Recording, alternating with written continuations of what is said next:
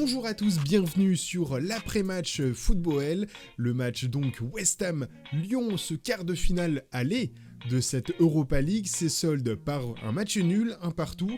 Euh, L'OL qui se saborde puis qui marque ensuite. Des tops, des flops, bref, un match de l'Olympique lyonnais. On débrief tout ça. C'est parti!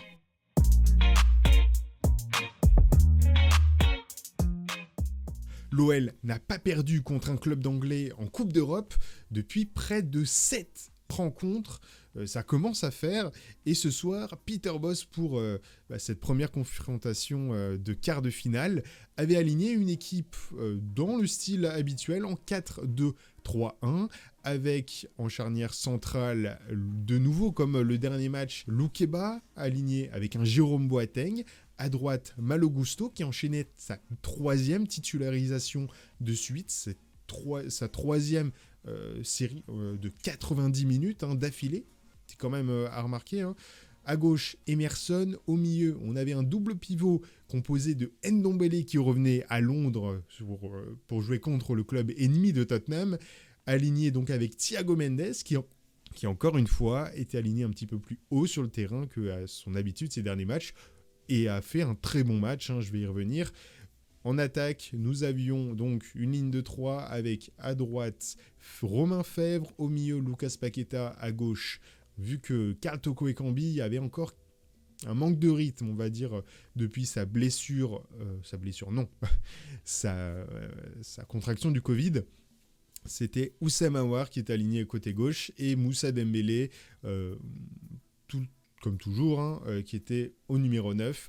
Un 11 du coup lyonnais euh, qui était plutôt euh, bien sur, la feuille, malgré, et ça s'est vu hein, en première mi-temps, un manque cruel de jeu dans les espaces, de prise dans la profondeur, parce qu'en fait on n'avait aucun ailier, on avait à droite Romain Fèvre qui n'a pas fait un bon match, un Lucas Paqueta qui essayait de dribbler mais il n'a pas réussi grand-chose.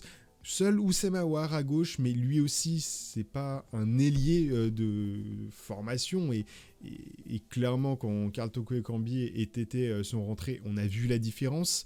Euh, mais Awar a réussi un petit peu plus à marquer son empreinte sur le jeu lyonnais. Et ça a un petit peu aidé. J'ai sûrement le côté un petit peu euh, le, descriptif du match. C'est comme ça qu'on va fonctionner donc euh, dans ce nouveau format un petit peu. Euh, donc 16e minute, ouverture de Downson vers Benrama qui frappe arrêt de Lopez. La 27e avec une frappe puissante d'Endombele du milieu de terrain, mais pas cadré. Hein. beaucoup, beaucoup de frappes. lyonnaises, on en a eu 23 pour seulement 4 cadrés alors que bah, pour euh, West Ham, c'était 5 tirs au total et, 3 cadrés. Ensuite, bah, on a euh, à la 45e un petit peu plus euh, la, grande prise, en, profondeur de, de Dembélé, peut-être une de ses premières dans le match.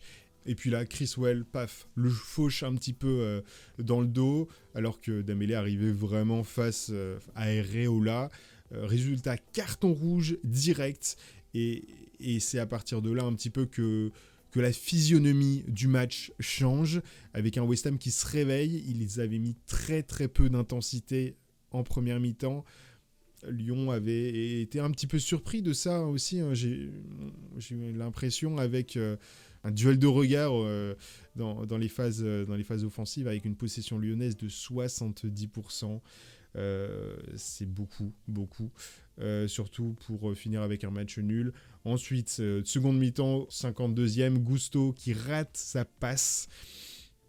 alors qu'il n'y avait vraiment aucune pression. Fornals récupère et passe à Antonio qui la passe à Bowen.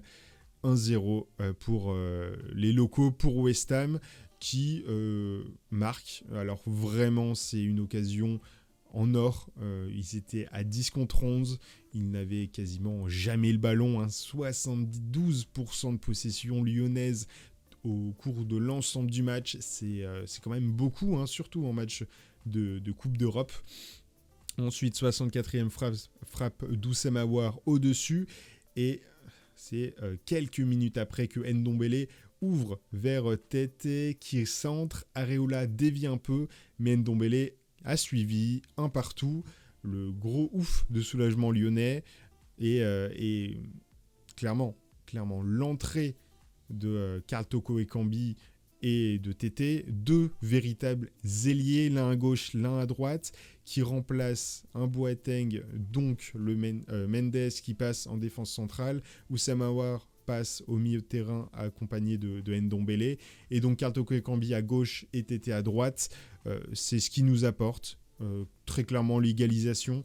78e, Paqueta frappe, Areola détourne. 80e, c'est au tour d'Emerson de frapper, mais encore une fois un arrêt d'Areola. Et la 95e avec un centre de Malogusto qui, qui malheureusement euh, trouve la tête de, de enfin pas malheureusement Dembélé, mais Dembélé qui la loupe. on termine ce match à 1-1. On peut avoir des regrets dans le sens où on aurait dû très clairement marquer au moins remporter ce match.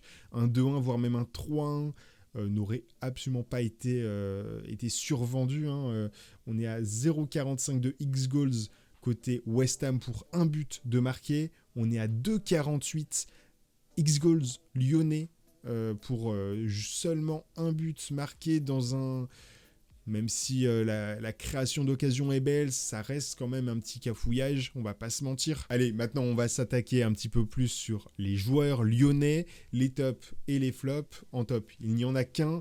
On a choisi Ndombele qui marque aujourd'hui. Il s'en tire avec une note de 7 sur 10.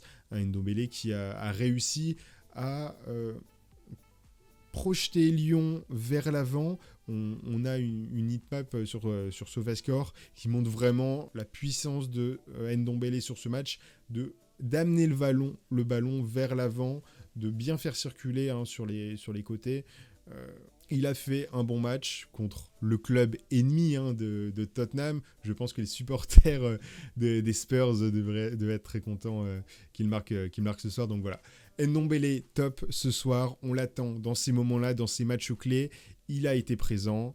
Et maintenant, il faut continuer pour la fin de saison. En flop, on en a deux. On a Fèvre et Paqueta. Fèvre qui est sorti donc après euh, quelques, euh, après euh, plus d'une mi-temps, qui n'a pas apporté grand chose à part quelques dribbles et des pertes de balles très clairement insuffisants pour lui. Un Paqueta à côté qui qui a apporté autant que Fèvre, sauf qu'il est resté plus longtemps sur le terrain. Euh, quelque chose non plus à pas oublier, c'est que le but que l'on se prend, certes, l'erreur manifeste de Malogusto, c'est vraiment l'aspect micro hein, de, ce qui s'est passé et de pourquoi on se prend euh, ce but, mais dans le, si on regarde la vision globale, ce qu'il faut améliorer pour Paqueta, c'est les pertes de balles si West Ham est du côté euh, du terrain lyonnais, c'est parce que Paqueta a choisi je ne sais pas pour quelle raison, peut-être effet d'humeur, peut-être de tirer un peu dans, le tas, euh,